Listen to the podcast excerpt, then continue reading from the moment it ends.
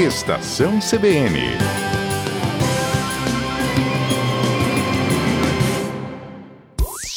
Tecnologia e novos negócios, com Everton Andrade.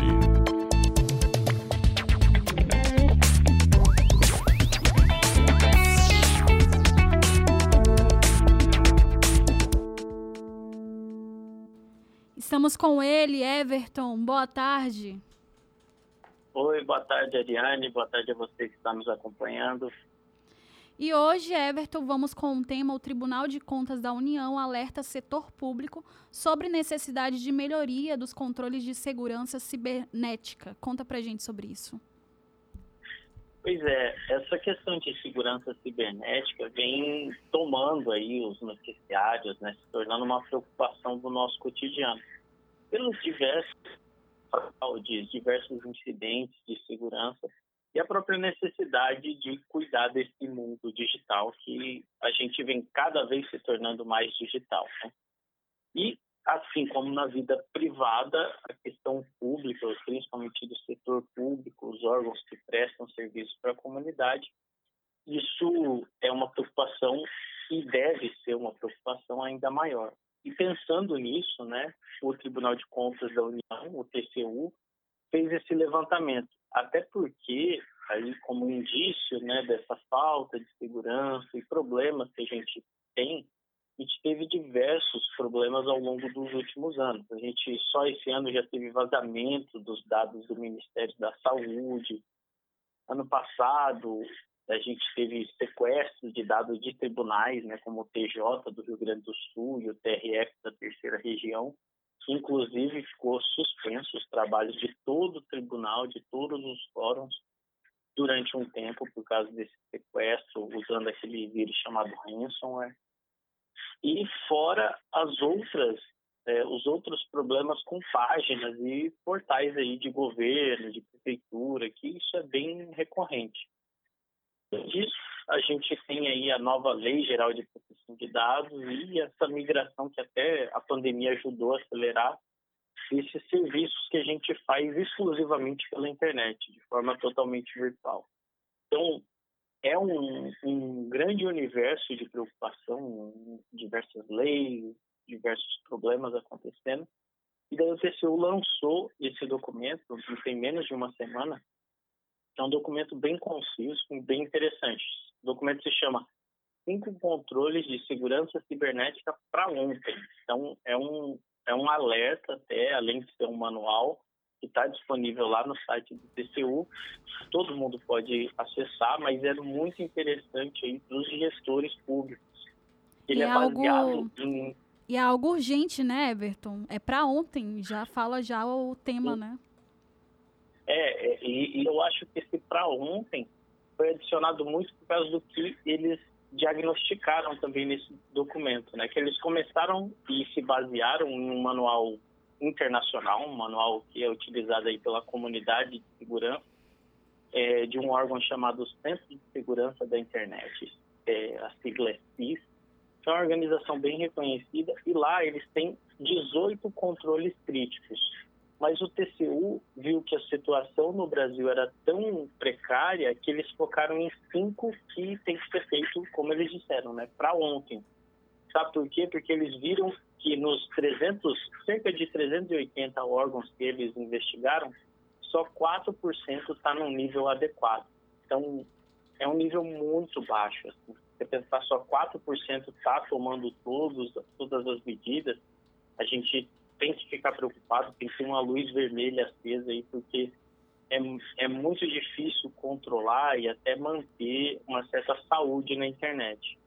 Além desses 4%, eles viram que 54% está aí no nível é, inicial, que tem alguma coisa, ensaia aí fazer algum tipo de proteção, e 24% é inexpressivo, não tem nada. Então, a gente tem quase um quarto de todos os órgãos investigados que não tem nenhuma medida. Então, pensa como isso pode impactar a nossa população, como isso pode ter aí de serviços, pode ter dados vazados. Então, pode ter uma infinidade de coisas que pode sim impactar as pessoas. Então, não é só mais uma questão de mundo virtual. Então, eles chamam a atenção para isso. E daí, esses cinco pontos são relativamente simples, mas é, nem sempre a gente vê, né? Então, vou falar aqui os cinco principais práticas que eles colocam. A primeira delas é o tratamento adequado de hardware não autorizado. Então, o que, que seria isso? É algum servidor, algum cidadão que chega em uma repartição pública e consegue ali logar na rede, fazer a utilização de algum recurso, sem que aquele hardware tenha sido é, verificado, porque já é comum em filmes, né? O hacker chega com um pendrive, espeta ali no computador e consegue acesso privilegiado, consegue vazar dados. Isso, por mais que seja é, extrapolado na, nos filmes, pode acontecer sim e é uma coisa que o gestor tem que se preocupar. Então, essa é a primeira prática, acho que é a prática colocada como mais importante nesse documento, nessa cartilha. Outra coisa também são os softwares instalados nesses computadores, porque muitas das vezes, até desavisado ali, o servidor pode baixar algum aplicativo para o celular institucional ou algum programa para o computador dele e adicionar uma vulnerabilidade na rede. Então, isso é bem problemático. Inclusive, essa instalação de software foi a que foi explorada aí nos tribunais que eu mencionei, que tivemos aí o sequestro dos dados. Então, é, uma, é um outro ponto que a gente tem que estar bem é, preocupado e as instituições têm que é, adotar mecanismos para se proteger de alguma forma. A terceira é a questão de avaliação, monitoramento e correção de vulnerabilidades. Gente direto fala, ah, descobriram uma vulnerabilidade no sistema operacional tal, descobriram uma vulnerabilidade no programa tal. Isso é bem divulgado, até existem diversas ferramentas, só que às vezes a instituição não está atenta a isso e não faz as atualizações, não corrige então, isso é muito problemático, isso pode gerar aí brechas para que os atacantes utilizem aí, né, mecanismo para atacar. Um quarto ponto é a questão de a gestão das respostas desses incidentes. Então, às vezes isso acontece de uma forma totalmente desestruturada, a pessoa não tem nenhum relatório do que mais acontece, qual o tipo de ataque, ah, aqui a gente tem mais que formatar PC, porque um usuário coloca ali um, vírus de pendrive. Então, nem isso muitos dos órgãos investigados têm. Então, é uma quarta coisa, uma quarta ação que ele precisa ter esse, essa preocupação e fazer as medidas necessárias. E o quinto, que na minha opinião é o mais importante, é o treinamento e a conscientização das pessoas que ali trabalham. Porque muitas vezes a pessoa nem sabe a importância de um procedimento, não sabe como tratar um dado, como salvar aquilo de uma maneira adequada, gerenciar um processo. Isso pode gerar um vazamento, pode gerar de alguma coisa, conscientizar os usuários da importância de manter a senha segura, cuidado ali com os tokens e outros mecanismos.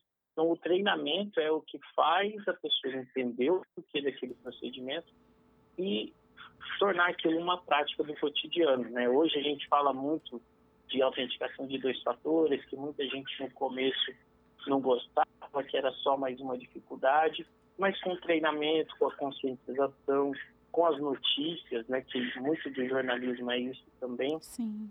Então faz com que as pessoas entendam os porquês, né, entendam a necessidade daquilo e acabe tornando aquilo uma prática. Então esses cinco pontos são bem interessantes, é focado aí para o gestor público, mas é interessante até mesmo quem é dono de grande empresa olhar para isso e ver se na sua instituição, né, no caso de gestor público. É isso que eu até ia órgão, mencionar, Everton. Não só para os gestores públicos, mas também para os empresários, né?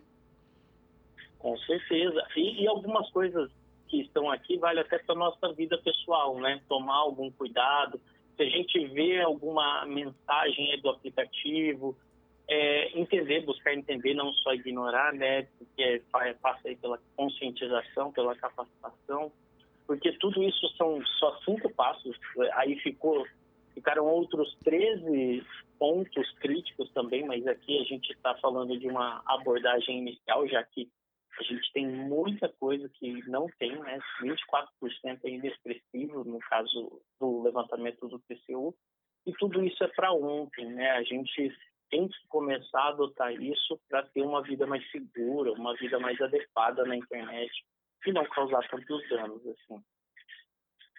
Então fica aí a contribuição do Everton. Muito obrigada, Everton, pelo esclarecimento aí. E é importante, né, a conscientização, né, de cada um em relação a isso. Eu que agradeço. É sempre interessante falar um pouco disso, até porque é a área que eu trabalho mais.